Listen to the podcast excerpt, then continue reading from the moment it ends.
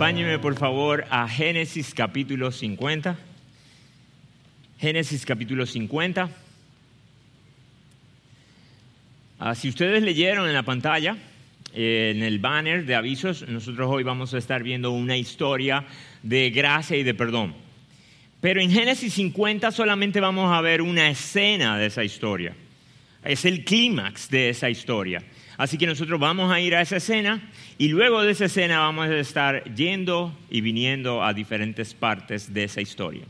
Acompáñenme por favor y lean conmigo a partir del versículo 15. Al ver los hermanos de José que su padre había muerto, dijeron, quizás José guarde rencor contra nosotros y de cierto nos devuelva todo el mal que le hicimos.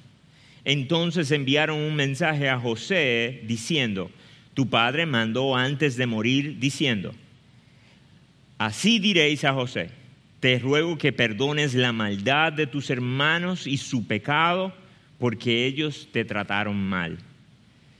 Y ahora te rogamos que perdones la maldad de los siervos del Dios de tu padre. Y José lloró cuando le, cuando le hablaron. Entonces sus hermanos vinieron también y se postraron delante de él y dijeron, He aquí somos tus siervos.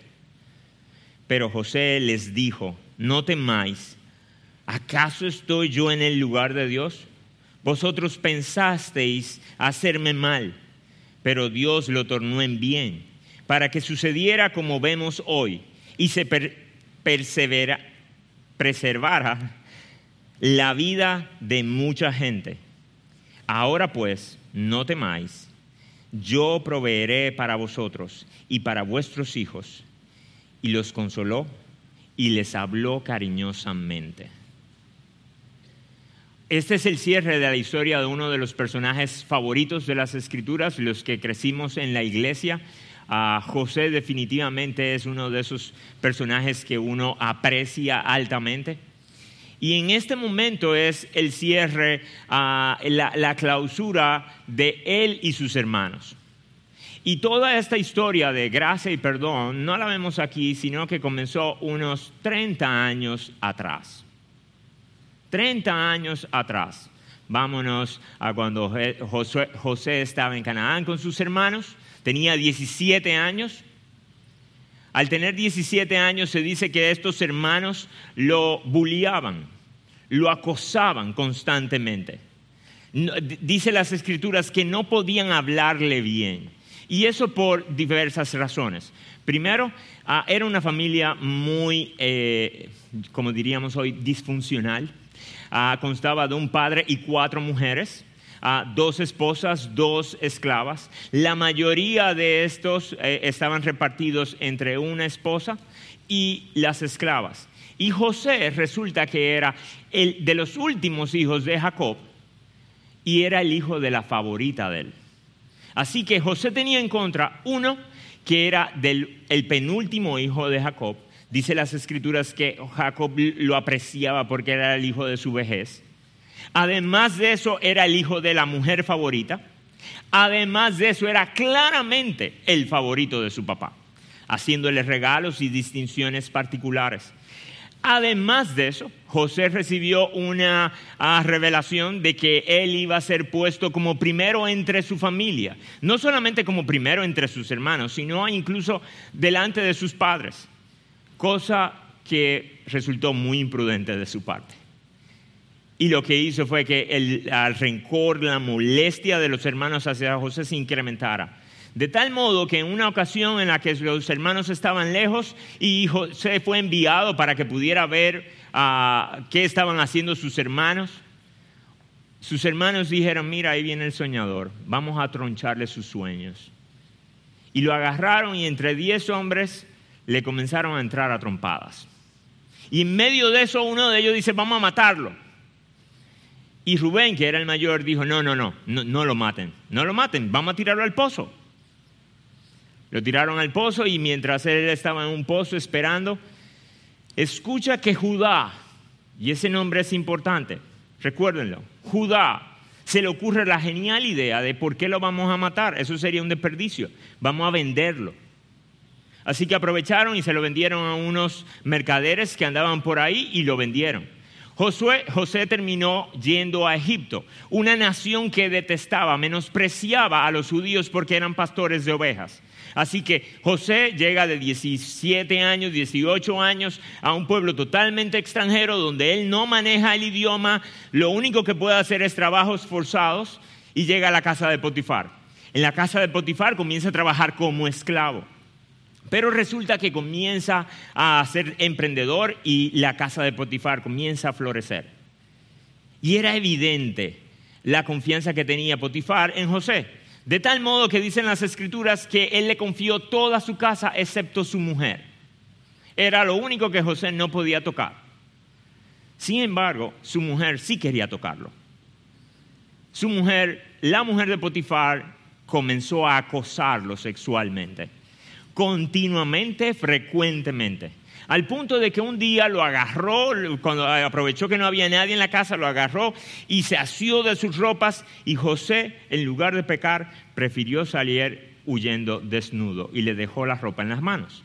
¿Y cómo ustedes pueden explicar que un joven sale desnudo de su casa y usted tiene la ropa en las manos?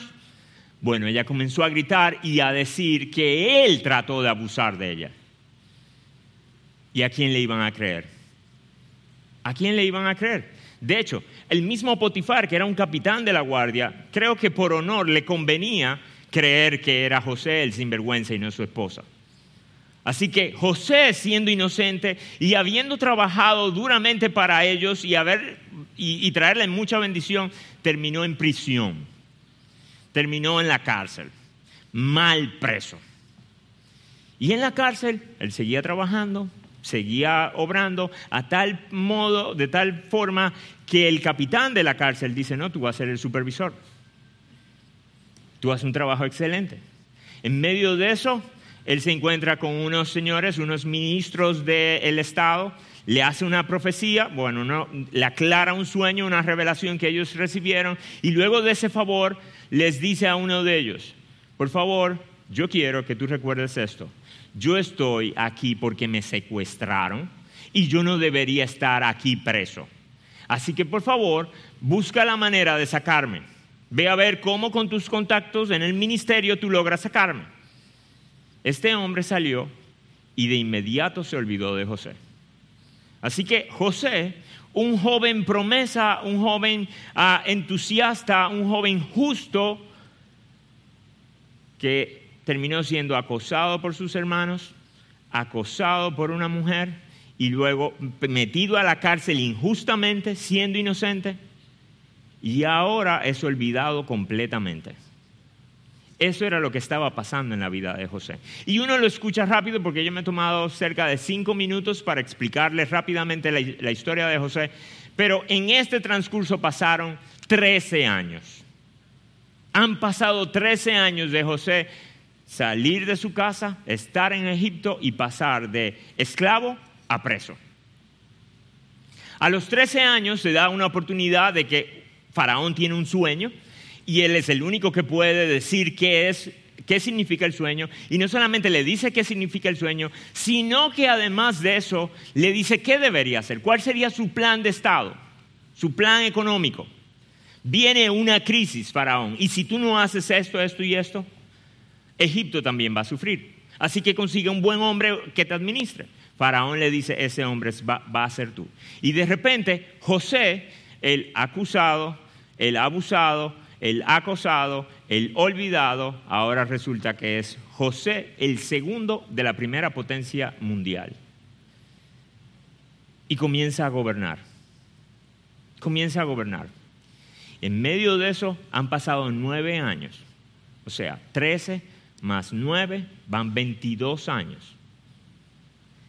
Y en medio de esa crisis global alimenticia, envían a los hermanos de José a Egipto a buscar comida. Y cuando José se encuentra con sus hermanos, los ve, los reconoce, pero sus hermanos no los reconocen. No los reconocen. Y José tiene un choque y vamos a ver ahorita qué pasó con José. Vamos a regresar a la escena. yo quiero que ustedes vean conmigo en Génesis 50 la culpa de los hermanos. La culpa de los hermanos. ¿Cómo los hermanos, qué estaban sintiendo los hermanos?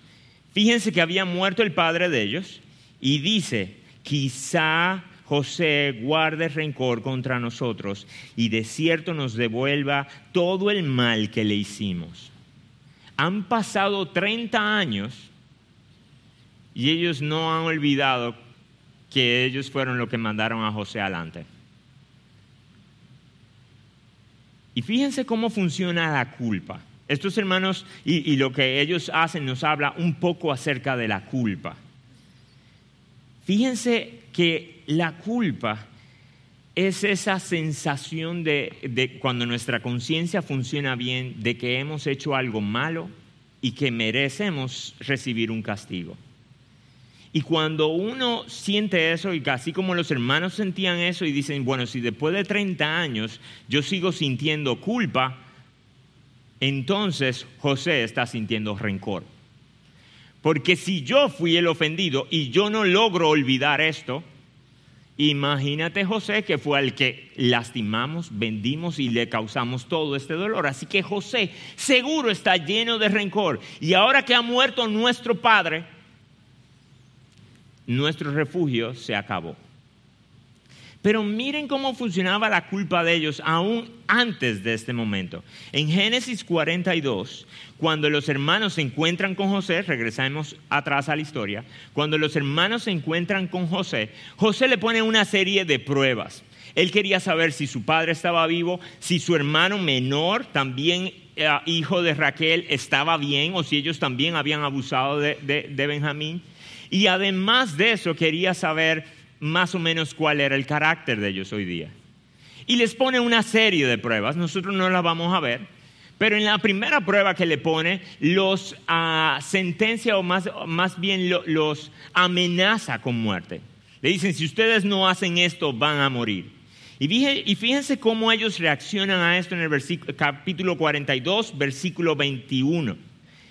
Entonces se dijeron el uno al otro, verdaderamente somos culpables en cuanto a nuestro hermano, porque vimos la angustia de su alma cuando nos rogaba y no lo escuchamos. Por eso ha venido sobre nosotros esta angustia.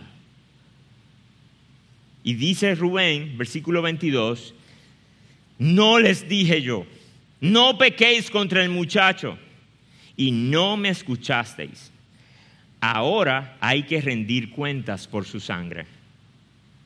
A ellos le pasó lo que todo, como decimos los dominicanos, el que no tiene hecha no tiene sospecha. Bueno, ellos tenían hecha. Y ahora estaban, estaban comenzando a interpretar la, la providencia de Dios de este modo. A nosotros nos han agarrado en Egipto. A nosotros nos van a matar.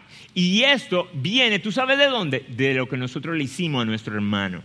Ellos interpretaban la providencia de Dios y sus angustias en función a que todavía no habían recibido el pago de lo que habían hecho. Así que eso era parte de su culpa.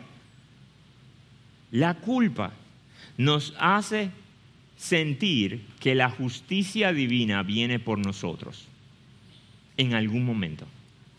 Y de repente comienzan a aparecer sucesos y uno comienza a interpretar, esto fue por, esto fue por, o uno comienza a interpretar a la persona a la que dañó, comienza a interpretarlo como, ah, tú, él me miró así porque yo le hice. Y él debe de tener en su corazón un resentimiento y un concón conmigo. Y de hecho, ese rencor que uno asume que el otro tiene, hace que uno incluso se distancie por vergüenza, pero, mis hermanos, nosotros debemos de tener mucho cuidado. La vergüenza causa eso, esa distancia. Pero el rencor al que, fue, al que ofendieron también causa, también causa distancia. El rencor es ese sentimiento que uno tiene profundo, guardado en el corazón de que Él me hirió, Él me dañó, Él me hizo daño. Y no solamente eso, porque Todos nosotros de alguna forma hemos sido dañados por otro. Pero el rencor es ese regresar a esa herida y volverla a abrir. Y volverla a abrir. Y vivir esa herida mil veces después que uno la sufre. De modo que ahora no solamente yo tengo problemas con esa persona, sino que eso me comienza incluso a amargar y hacer que yo interprete al resto de las personas como esa experiencia que yo tuve. Y ahora yo veo con los lentes del dolor a esa persona que me hirió. ¿Qué significa eso de ver con los lentes del dolor a esa persona que me hirió? Bueno, ah, seguro yo he herido aquí a algunos. Seguro que sí. Y con algunos habré hecho las paces correctamente y con otros no. ¿Saben qué? Para ustedes, los que tienen algo guardado, que espero equivocarme, pero entre tanta gente no creo, me ven diferente aquí predicando. Eso hace el rencor en nuestras vidas. Ya yo no puedo ver al otro bien. Cuando hace lo malo, simplemente es una nueva evidencia de lo malo que es. Y cuando hace lo bueno, no, no lo puedo considerar como bueno. Debe ser un hipócrita tiene otra agenda oculta por detrás, o mira cómo habla, pero conmigo no.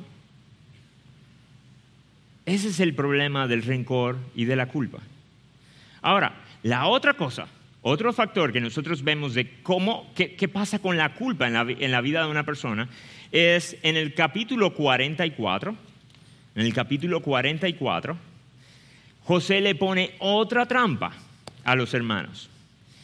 Y en esta trampa nosotros vamos a ver que nuestros actos de justicia, nuestros actos de bondad, no redimen la culpa, no limpian la conciencia. Y miren lo que pasó. Luego de que José ah, pone ciertas trampas y ahora le traen a Benjamín, al hermano menor que se había quedado, José dice, yo me voy a quedar con Benjamín y yo le voy a pasar una sentencia a Benjamín. ¿Saben lo que sucede? Miren lo que hace Judá. ¿Se acuerdan? Judá fue el que dijo anteriormente, véndanlo. Ahora Judá, miren lo que hace cuando escucha que a Benjamín lo van a dejar en Egipto. Él dice en el versículo 32, porque yo, tu siervo, me hice responsable del muchacho con mi padre, diciendo, si no te lo traigo, que lleve yo la culpa delante de mi padre para siempre. Ahora pues te ruego que me quede este tu siervo como esclavo de mi señor en lugar del muchacho, y que el muchacho suba con sus hermanos. Pues ¿cómo subiré a mi padre no estando el muchacho conmigo? Sin que yo vea el mal que sobrevendrá a mi padre. El mismo Judá que dijo vendámoslo y luego finjamos la muerte de él, es el que ahora está diciendo, tómame a mí en su lugar. ¿Qué pasó en la vida de Judá? Ese no es el tema de hoy. Pero cuando José ve esto, si José tuviera algo de rencor, pudo haber reaccionado diciendo, ajá, ¿por qué a él sí y a mí no? Yo también pasé por eso. Sin embargo, fíjense lo que sucede con José en este momento. José no pudo contenerse delante de todos los que estaban junto a él y exclamó, salid, haced salir a todos de mi lado. Y no había nadie con él cuando José se dio a conocer a sus hermanos. Y lloró tan fuerte que lo oyeron los egipcios y la casa de Faraón se enteró de ello. Fíjense cómo reaccionó José al ver este acto de redención, al ver que Judá estaba actuando completamente diferente. Pero ¿saben qué? Ese acto de redención, esa buena obra de Judá, de considerar a Benjamín y considerar a su padre, no le quitó a él su sentido de culpa aún 30 años después de lo que le había hecho a José. Ustedes saben por qué, porque cuando nosotros cometemos pecado contra alguien o contra Dios, que siempre es, yo puedo cometer pecado contra él, contra ella, contra él, y mis pecados se distribuyen, pero al final todos caen en una misma cuenta por cobrar. la de Dios. Y fíjense esto, mis hermanos, a veces nosotros pensamos que el pecado que yo le hice a esta persona, puedo enmendarlo haciendo otros actos de justicia, a otros o a él mismo. Y tenemos ese sentido de justicia distorsionado, que nuestras faltas se pueden cubrir o subsanar con otras virtudes. Y la historia de los hermanos de José nos dice que no.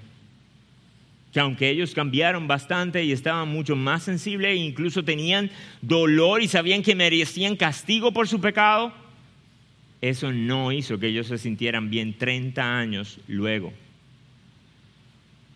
Y yo sé que alguno de ustedes puede estar pensando en un término que hoy día se, puede, se usa mucho, y es, ellos no se perdonaron a sí mismos.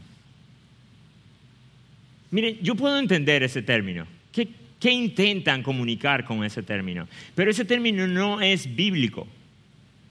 E, es Hace tanto sentido como que ustedes vayan al banco y le digan, miren, yo vi mi estado de cuenta, yo vi mi deuda, pero ustedes saben qué, yo cometí muchos errores, no vi bien el presupuesto, yo no puedo pagar eso. Y saben qué, yo he decidido perdonarme a mí mismo. Así que yo estoy bien conmigo. El banco le puede decir, Qué bueno que usted psicológicamente se siente bien, pero también debe tener algún problema psicológico. Esto no funciona así. ¿Saben que hablar de perdonarse a uno mismo es lo mismo que eso? Pensar que tú tienes el derecho de cancelar una deuda que tú contrajiste con otro. ¿Y saben por qué ellos seguían viviendo en culpa después de 30 años? Una razón muy, muy sencilla. Nunca pidieron perdón. Nunca pidieron perdón. Ustedes pueden decir, pero ¿cómo va a ser? Pero ellos, ellos se llevaban bien. No. En Génesis, en el relato de Génesis, no se dice que ellos confesaran su pecado a su hermano y que pidieran perdón e intentaran hacer restitución. Fíjense que cuando José se encuentra con sus hermanos y comienza a llorar en el capítulo 45 que ya mencionaba. Miren cómo él les dice en el versículo 3, les llama y dice, le dijo José a sus hermanos, yo soy José, ¿vive todavía mi padre? Pero sus hermanos no podían contestarle porque estaban atónitos delante de él. Estaban... No, no podían responder. Y más adelante, fíjense lo que él les dice. a versículo 4. Y les dijo a sus hermanos, acercaos ahora a mí y yo. Y ellos se acercaron y él le dijo, yo soy vuestro hermano José, a quien vosotros vendisteis a Egipto. Y ellos no dijeron, ay, se acordó. José ni siquiera los dejó hablar. Y fíjense lo que dice inmediatamente. Ahora pues no os entristezcáis y no os pese el haberme vendido. ¿Por qué? Eso lo vamos a ver ahorita. Pero más adelante él le sigue contando de cómo él tiene planes de ahora traer a su padre y bendecirlos a ellos. Y ahí se termina la historia de José y sus hermanos. No se vuelve a hablar de sus hermanos confesando su pecado, ni diciéndole, José, mira, nosotros sí. Yo no estoy diciendo que no haya pasado, puede que sí, pero no sale registrado. Y si pasó, ellos no se lo creyeron del todo. Entonces, fíjense esto. ¿Qué les pasó a sus hermanos? Que a pesar de lidiar con culpa, a pesar de saber que eran responsables, a pesar de que habían hecho buenas obras de justicia, eso no los eximía del sentido de nuestro hermano debe de estar resentido con nosotros. Y miren la confesión. Vayan conmigo al versículo 17. Ellos no hacen una conversión, una, ellos hacen como un tigueraje en dominicano. ellos dicen, bueno, si nuestro protector era nuestro padre, vamos a mandarle a decir a José que nuestro padre mandó a decir. Nosotros también se lo vamos a decir, pero, pero que vaya la memoria de nuestro padre delante de nosotros. Y y ellos le dicen, tu padre mandó a decir, te ruego que perdones la maldad de tus hermanos y su pecado porque ellos te trataron mal. Y ahora, esto ahora son ellos, te rogamos que perdones la maldad de los siervos de tu, del Dios, de los siervos del Dios de tu Padre. Eso fue la confesión. Hemos hecho mal. Ellos no dijeron, mira, fue un desliz, fue una debilidad, una cosa de muchachos. No, no, hicimos mal. Siguiente, pecamos, pecamos. Y luego le dicen, nosotros debemos ser tus siervos. Y esos son los elementos de una buena confesión. Escucha esto. Puede ser que tú todavía no, hayas, no, estés disfrutando de paz en medio de una relación. Tú estás disfrutando de una tregua, pero no de paz. Hay un cese al fuego con alguien, pero no estás disfrutando de armonía. ¿Por qué? Porque quizás no has confesado. Ellos puede ser que hayan visto cómo José lloró y los abrazó y comenzó a decirle, vengan para acá, que yo los voy a cuidar. Y ellos dijeron, bueno, pues mira, parece que él, él no se siente tan mal. Y además de eso tenemos la baraja de nuestro Padre ahí que nos va a proteger en caso. Y ellos pudieron vivir 30 años perdón, bueno, de 22 en adelante eran ahora unos 7 años más, callados, sin decir nada. ¿Por qué? Porque José actuaba con gracia. Sin embargo, ellos sabían que no habían resuelto el problema. Y eso muchas veces nos pasa en nuestras relaciones, en especial, lamentablemente, como en este caso, en las familias nos ofendemos, nos maltratamos, hablamos mal y luego ponemos una sonrisita, queremos compensar con esto, con aquello, pero no decimos perdóname, yo he pecado, yo hice esto mal. Déjame ver cómo puedo hacer restitución. Nosotros no hacemos eso, o Muchas veces no hacemos eso. Y pensamos que simplemente la persona lo va a olvidar y que como yo estoy haciendo ciertos cambios y ella hace ciertos cambios, entonces ya la relación no hay ningún problema.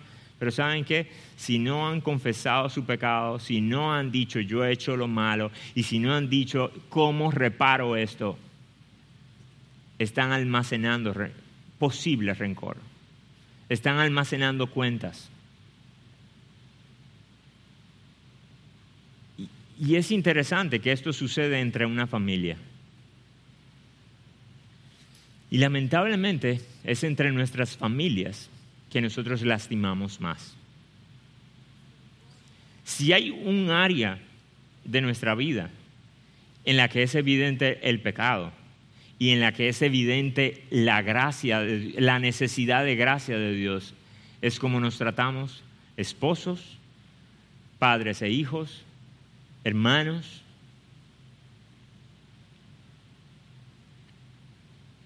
no dejes cuentas a medio talle. No asumas que porque ya estamos bien y no hay tiroteo y no hay fuego, realmente están en paz. Confiesa tu pecado. Di, he pecado, hice esto mal. Y fíjense cómo ellos le dicen, nosotros debemos ser tus siervos en la antigüedad, cuando yo no tengo cómo pagarte, cuando yo no tengo cómo repararte lo que yo te hice, yo termino siendo tu siervo. Ellos le están diciendo, yo no tengo forma de pagarte lo que nosotros hicimos, no tengo forma de pagar esa deuda, debemos ser tus siervos. ¿Tú quieres saber si tu confesión es buena? Primero, tienes que decir, he pecado. No diga, mala mía o fue un desliz, he pecado. Segundo, ponle el nombre al pecado. Tercero, hazte responsable de ese pecado. ¿Cuáles son las consecuencias naturales de ese pecado? ¿Cómo se repara? ¿qué, ¿cuál es el castigo? Yo me hago responsable de ella. Porque hasta que tú no te haces responsable de tu pecado, realmente tú no estás confesando nada. Una verdadera confesión es decir, pequé, este es el pecado, yo soy responsable. ¿Cómo lo pago? Si se puede pagar. Ahora, yo quiero ver la escena del perdón. ¿Cómo reaccionó José a esta confesión? Y primero, yo quiero hablarles de ciertos mitos, tratar con ustedes acerca de algunos mitos acerca de perdonar. Y el primer mito, eso que a veces nosotros creemos pero no es cierto, es que para perdonar el ofensor debe de confesar primero. Nosotros pensamos que yo solamente puedo perdonar a alguien cuando esa persona ha tomado el paso de confesarme. Y eso no es cierto. Perdonar debe de iniciar antes de uno escuchar la palabra perdóname. ¿Cómo nosotros sabemos eso? Bueno, la reacción de José nos dice algo de, cuál era la disposición de él cuando escuchó a sus hermanos. Cuando él vio a sus hermanos, él no dijo, ok, yo soy José, déjeme ver cómo ustedes reaccionan hacia mí. José no le hizo como a veces los padres le hacemos a los hijos que le decimos, ¿y qué debes de decir? Perdón. Y el otro que debe decir, estás perdonado. Tienen que seguir haciendo eso, ¿ok, niños? Pero José no, no esperó eso. Dijo, bueno, ya ustedes saben que yo soy José. ¿Qué, deberían hacer? José no, no, ni sacó a cuentas eso. Inmediatamente comenzó a llorar. Fíjense algo. José es un, un modelo de cómo se sufre bien en las escrituras como alguien que fue pasando en una vida de, mal a peor y fue un hombre productivo. No había somo de depresión ni de ansiedad en su vida. No que no la hubiese, pero las escrituras no lo mencionan. Sin embargo, cuando se encuentra con sus hermanos, cinco veces dice que lloró. Cada vez que José se encontraba con sus hermanos y venía el tema, lloraba. ¿Por qué lloraba? Ira, frustración, pique, confusión, amor, puede ser que todas juntas. Pero su disposición no era de enojo ni de hacer pagar. Era de lloro y era de tal forma que era acérquense. Era ese tipo de lloro en el que, en el que uno se acerca a la persona y uno no está en peligro. Hay otro tipo de lloro que uno dice, déjame darle su espacio. José no lloraba de una forma que los hermanos decían, ah, estamos en mala, echemos hacia atrás. Así que eso es lo primero. Ellos no habían confesado y ya José estaba perdonando. Ellos no habían vivido de tiempo en Egipto y no pasaron un tiempo de prueba en Egipto y José como quiera le prometió cuidarlos y proveerles siempre a él y a, a su padre y a sus hijos. Hermanos, cuando nosotros somos ofendidos, debemos de sembrar la semilla del perdón. Inmediatamente somos ofendidos. Para que el día que vengan a confesar, podamos comer del fruto de eso.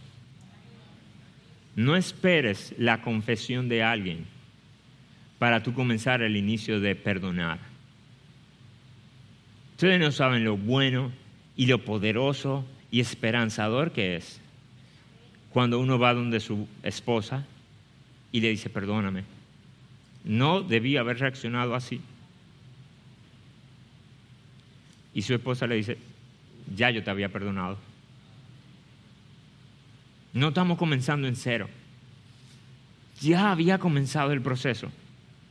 Entonces, primer mito, no hay que esperar que la persona confiese para ustedes comenzar el proceso de perdonar. Segundo mito. Perdonar es olvidar la falta. Eso es un mito. Perdonar no es olvidar la falta. Perdonar es decidir dejarla de traer a la memoria. Es, es decidir dejar de traerla a la memoria. Vayan conmigo a Génesis 41 Y, les voy a mostrar un texto que puede parecer contradecir lo que yo estoy diciendo. Pero en el Génesis 41, cuando se habla de que José es exaltado y a ser primer ministro, no se nos cuentan muchas cosas de José, pero se nos da este detalle. Dice de José en el versículo 51, y al primogénito José le puso el nombre de Manasés, porque dijo, Dios me ha hecho olvidar todo mi trabajo y toda la casa de mi padre. Dios me ha hecho olvidar todo mi trabajo, todos mis sufrimientos y toda la casa de mi padre. Y algunos de ustedes pueden decir, ah, pero mira, fue que él lo soltó en banda y dijo, me olvidé de todito ello. No, eso no era lo que quería decir ese nombre. No era eso. No era ese tipo de olvido. Si no, hubiese sido un nombre muy mal escogido. Porque imagínense que el muchachito se llama Manasés y Manasés significa olvido. Y usted cada vez le llama, olvido, olvido. ¿Qué va, ¿Qué va a producir eso en usted? Va a ser un recordatorio de lo que debió haber olvidado. Es como que yo trate de decirle a ustedes, por favor, no se imaginen un caballo blanco aquí al lado mío. No lo hagan.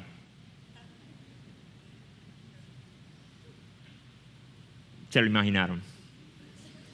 Ok, si él le pone a Manasés el nombre de olvido, supuestamente para olvidar, no hubiese funcionado y además hubiese escogido un nombre egipcio. A José le acababan de cambiar el nombre hebreo, se lo cambiaron a un nombre egipcio. Y él, si quería olvidar a su familia, si quería olvidar de dónde él venía, lo que hacía era simplemente poner un nombre egipcio, no un nombre hebreo. Que cada vez que él presentara al muchachito, los, los egipcios dijeran, ¿qué? Ese nombre. ¿Y qué significa ese nombre? olvido. Ese olvido significa simplemente dejar de recordar algo de forma intencional. Es eso no, esa memoria no me va a definir. Esa memoria no me va a marcar ni me va a traumatizar el resto de mi vida. Eso no va a moldear mi vida. De cierta manera, olvidar o perdonar consiste en esto. Es usted tomar esa memoria, ese daño que le hicieron y meterlo en una caja de cartón sellarla con masking tape y ponerla en el cuarto de los regueros de su cerebro. Y usted lo deja ahí. Así como hay veces que los hombres sabemos que compramos alguna vez una herramienta, pero no sabemos dónde la dejamos, no sabemos dónde está, o las mujeres compraron cierto adorno, un platico, pero no está en el depósito o no sabemos que está ahí, pero no hay manera de encontrarlo. Así debe ser el perdón. No tenemos manera de borrar la memoria, pero intencionalmente debemos de colocarla en un lugar donde casi no la veamos. ¿Saben lo que es el rencor? Usted tomar esa memoria y ponerlo en la sala de su cerebro y de su vida. Y pasar por ahí constantemente y volver a recordar. Y ahora la cambio de sitio eso es lo que hace el rencor. El perdonar es, no puedo olvidar, pero no me va a dominar. Escuché una historia ah, muy curiosa, un cuento árabe, de dos amigos que andaban en el desierto. Y en medio del desierto, en su andar, uno se molestó contra el otro. Em, empezaron una discusión y el otro se alteró tanto que le dio una galletada al otro. En el momento que él recibió la bofetada, cogió, se acercó a la arena y escribió en la arena, hoy he sido golpeado por un amigo. Y siguieron caminando y andando unos días más tarde se encontraron eh, un oasis, un paraíso en el desierto y una ah, porción de agua bastante abundante. Y entraron a bañarse. Y mientras estaban bañando, este amigo que había recibido la bofetada comenzó a ahogarse. El otro amigo fue, lo rescató y lo sacó. ¿Saben lo que hizo el amigo que había recibido la bofetada? Fue y buscó una piedra y un cincel. Y dijo, hoy he sido rescatado por un gran amigo. ¿Saben qué? Nuestra vida en mucho se trata de que yo decido que se va a quedar en piedra y que se va a poner en arena. Y nosotros somos muy fáciles de poner en arena todas las bondades que nos hacen y poner en piedra todas las ofensas. Así que perdonar no tiene que ver con olvidar, tiene que ver con decidir dejar de traer a cuentas esa memoria. Y finalmente, perdonar no siempre implica, oh, perdón, perdonar siempre implica reconciliación. Se arregló la relación, estamos bien. No, no, significa eso. Habrán relaciones que lamentablemente, por la naturaleza de la relación y por la naturaleza de la falta, usted puede decidir dejar de traer eso a su memoria como algo que lo va a dominar Usted puede decidir, yo no te voy a cobrar eso, yo no te lo voy a tomar en cuenta, yo no, yo, no te voy a traer eh, daño por eso, pero no podemos seguir en esta relación igual que antes. Se destruyó la confianza y hay que dar un tiempo para esperar. Ahora, tengan mucho cuidado con eso del tiempo para esperar. A veces uno escucha parejas que tienen algún, algún eh, problema y, y hay que darle tiempo para perdonar. Mire, trate de hacerlo lo más rápido posible. No asuma que lo natural es dar tiempo y darme unos días para yo recuperar. Si usted decidió perdonar y la naturaleza de la ofensa le dice que deben de permanecer unidos, entonces permanezca unido muy unido desde el primer día que, que hubo la confesión y el perdón. Ahora, yo quisiera tratar con ustedes algunas verdades que José usó para poder perdonar. Vimos algunos mitos que José probó que no eran verdad. No hay que esperar que el otro confiese para tú comenzar a perdonar. No hay que borrar. José dijo, hey, ustedes fueron los que me vendieron. Él no se olvidó de eso. Y finalmente, no tiene que haber necesariamente reconciliación.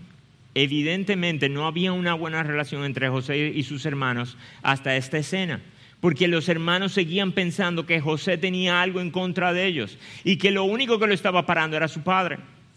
Ahora, ¿qué verdades sí nos ayudan a perdonar bien? Génesis 50-20, regresemos a la escena. Génesis 50-20. Dice, vosotros pensasteis hacer, eh, perdón, 19. Dice, José le dijo, no temáis, ¿acaso estoy yo en lugar de Dios? Eso es lo primero que José puso en su cabeza y puso en la cabeza de sus hermanos. O sea, ¿de qué ustedes me están teniendo miedo?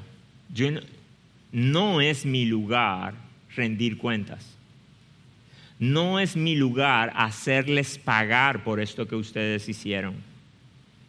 Y ustedes saben, mis hermanos, muchas veces cuando nos llenamos de rencor y no podemos perdonar, es porque uno se queda esperando o que yo lo voy a hacer pagar.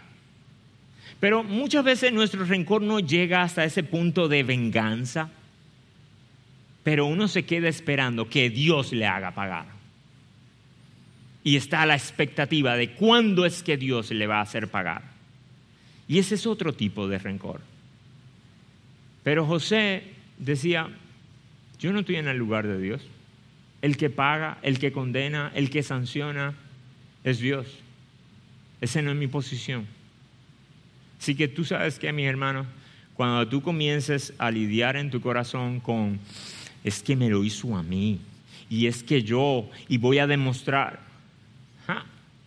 Tú le estás yendo al trono de Dios y diciendo, permiso, yo voy a hacer justicia. Así de insolentes somos. Pero José dice, yo no voy a tomar el lugar de Dios. Y esa verdad es importante recordarla. Y además es importante nosotros tomar nuestro lugar como criatura.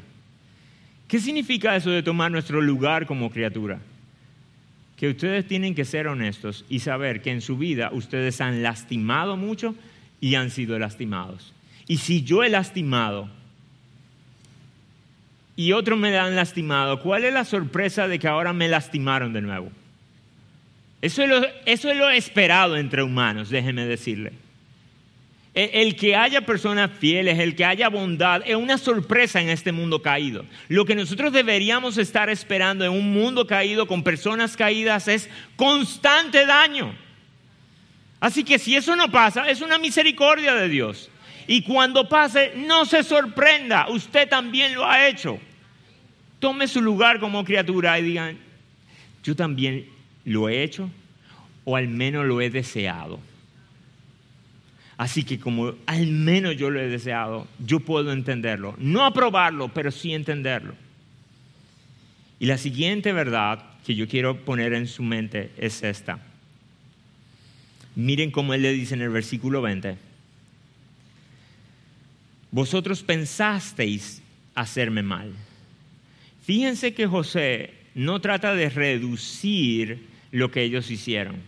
No, no les dice, ay miren, ustedes no sabían lo que iba a pasar, ustedes no tenían idea de lo que me iba de la consecuencia de eso, éramos muy maduros. No, él dice, ustedes pensaron mal contra mí, fue intencional, ustedes lo planificaron, fue de maldad, no fue sin querer. Pero aún así, miren lo que dice, pero Dios lo tornó a bien para que sucediera como vemos hoy y se preservara la vida de mucha gente. La providencia de Dios y su control sobre en nuestras vidas a través de otros tiene que ser una verdad que uno recuerde cada vez que es dañado.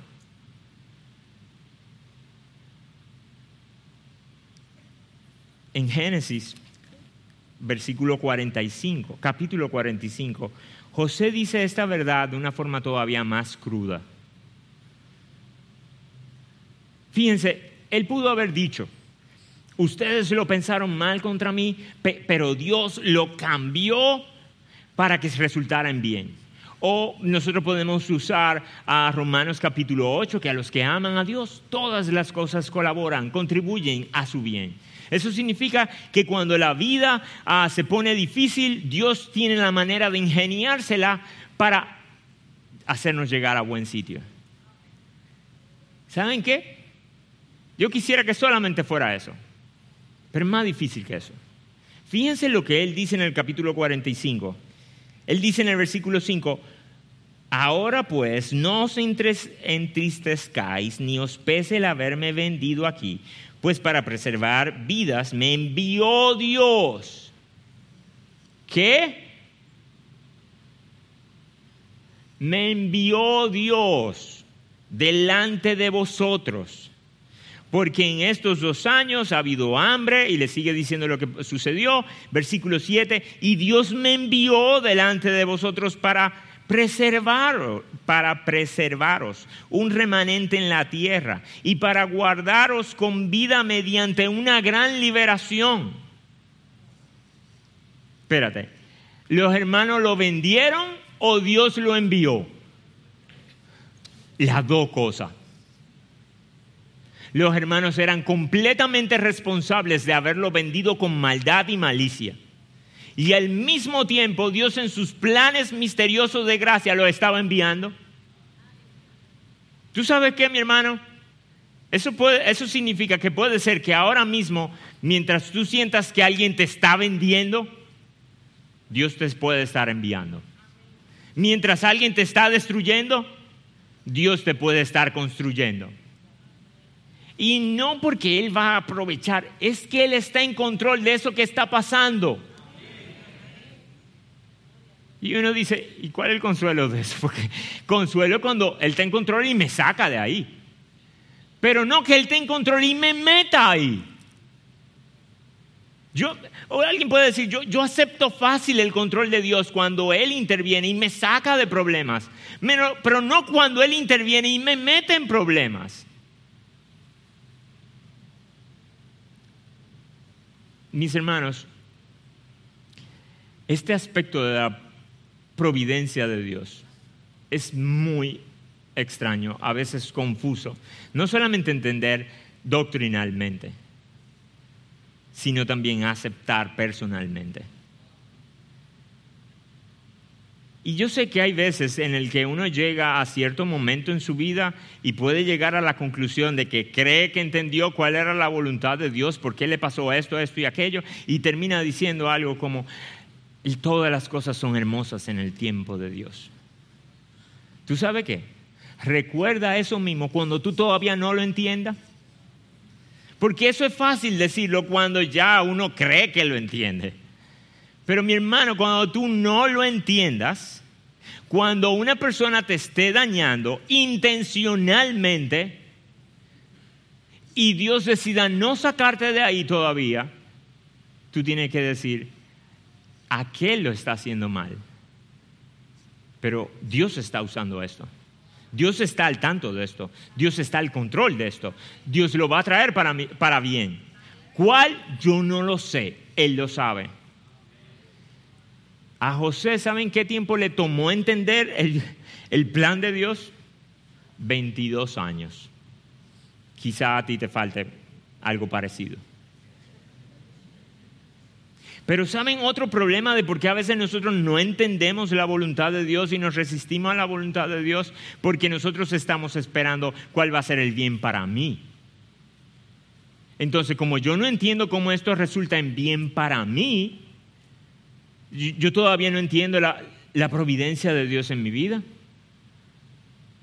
Y resulta que Dios está haciendo todo esto en tu vida para otro. Fíjense cómo José no dice, no se apuren, miren, ustedes me enviaron a mí, pero miren lo que ha hecho Dios conmigo. Yo llegué a ser primer ministro de Egipto. José ni le da mente a eso. Él dice, Dios me envió aquí, ustedes me vendieron, ustedes saben para qué yo cuidar de ustedes. No era ni siquiera cuidar de una causa global, cuidar de naciones, cuidar de lo que me vendieron, favorecerlos. Y, y, José podía decir, yo puedo hacer la paz con eso. Ahora yo entendí el plan de Dios. Así que mis hermanos, nosotros necesitamos recordar a la hora de perdonar, uno, yo no puedo tomar la posición de Dios. Es Dios quien juzga, suya es la venganza, Él pagará y Él paga a veces aquí, pero pagará en la eternidad, ya sea en el infierno o en el cielo. ¿Tú, tú te has puesto a pensar eso? Que algunas de las faltas de, de tus hermanos ya fueron pagadas por Cristo. Y a veces tú puedes estar pensando, que el Señor le pague. Tú sabes que ya pagó en Cristo. Ya la cobró eso. Y uno como que dice, no, pero... Y Cristo es suficiente para eso. Sí es suficiente para eso. Ahora, ya que mencioné a Jesús y a Cristo, déjeme traerle otra razón de por qué nosotros deberíamos perdonar y no aparece directamente en el texto. Esta escena de la vida de José, del capítulo 50, está dentro de una historia, es que está dentro de Génesis. Y recuérdense que Génesis se trata de los inicios, el origen. El origen nosotros pensamos usualmente que solamente de la tierra, la creación. Pero es el origen de la creación, el origen del hombre. La caída nos ayuda a entender por qué estamos como estamos, pero también nos da el origen, el inicio de cómo Dios iba a comenzar a tejer la historia de la redención. Y usa a Abraham para que tuviera a Isaac, Isaac que tuviera a Jacob y Jacob que tuviera a doce hijos. Y de esa familia tan extraña, tan disfuncional, llena de criminales, Dios quería terminar el primer libro. ¿Y saben en parte para qué? Para que esa historia nos ayude a entender el resto de la historia.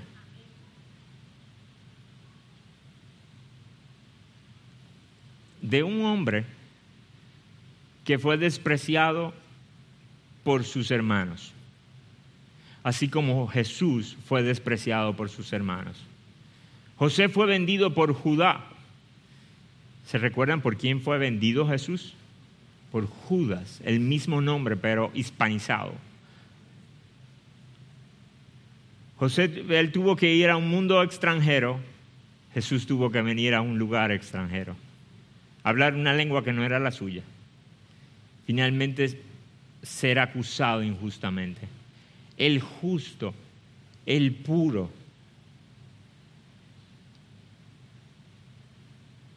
ser enjuiciado injustamente, ser golpeado por sus hermanos, para finalmente morir. ¿Saben qué? La historia de José era solamente un tipo, una muestra de lo que Dios quería que sucediera en la historia. Ustedes saben por qué nosotros podemos confiar en la provisión, en la providencia de Dios cuando nos mete en lugares que nosotros no entendemos porque él decidió meter a su hijo, no solamente al hijo de Jacob, sino que meter a su propio hijo en una situación muy difícil que él no merecía. ¿Sabes para qué? Para salvar a pecadores. Así como José dijo, ya entendí mi sufrimiento. Mi sufrimiento era para salvar a una familia que no se lo merecía. Nosotros debemos ir a Jesús y decir, ya entiendo el sufrimiento de Jesús. Era para salvar a una familia que no se lo merecía. Así que ahora yo puedo usar la verdad de la gracia y recordar que si yo he recibido de gracia, no solamente puedo, es que debo dar gracia. ¿Se acuerdan el pasaje en Mateo 18 que leíamos al principio del, del culto? que veíamos a este hombre que le dijo a ese siervo malo que no pudo perdonar la deuda del otro, le dijo siervo malo y lo condenó. Ustedes saben qué, mis hermanos, aquellos que hemos recibido gracia, cuando cultivamos el rencor, cuando no damos el perdón, cuando no tomamos la iniciativa del perdón, cuando lo retenemos, Estamos siendo juzgados por nuestro, por nuestro Padre como un siervo malo. Así que reacciona, mi hermano. Y puede ser que mientras yo estuve hablando, tú estabas pensando en personas, si te han hecho daño, si no te han hecho daño, si tú tienes enemigos, si no tienes enemigos. No todos tenemos esa vida de enemigos. Pero yo quiero que tú pienses en tu casa en tu hogar, tu familia. Puede ser que alguna de nuestras familias se parezcan un poco a la familia de José. Y que ustedes tengan asuntos pendientes. Y que simplemente como cada uno sabe que ha hecho lo malo y estamos en cese al fuego y ustedes creen que realmente han resuelto el problema. Yo les quiero animar a que confiesen su pecado eso significa decir que han pecado, cuál es el pecado y si es posible hacer restitución. Pero hay algunos aquí que han pecado contra Dios. Todos han pecado contra Dios. E igual tú tienes una cuenta pendiente con Dios. Yo quisiera pedirte que tú consideraras y te acercaras hoy y, pensaras qué tú le debes a Dios.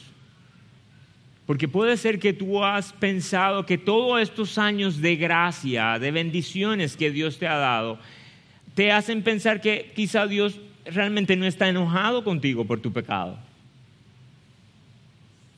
Tú no estás en reconciliación con Dios. Lo único que tú estás experimentando ahora es de sus misericordias inagotables. Pero hay un día en el que esas misericordias terminarán y Dios te llamará a cuentas. Y la única manera en la que tú vas a ser salvo es si tú vas a Jesús como los hermanos de José fueron a José. Yo he pecado, yo he hecho lo malo, yo lo que merezco es ser un siervo tuyo. Y tú te vas a encontrar con un hermano mejor que José, que no solamente va a perdonar, no, solo, no te va a recibir de siervo, te va a recibir de hermano. Y ha prometido que te va a proveer por el resto de tu eternidad y te va a hablar cariñosamente siempre.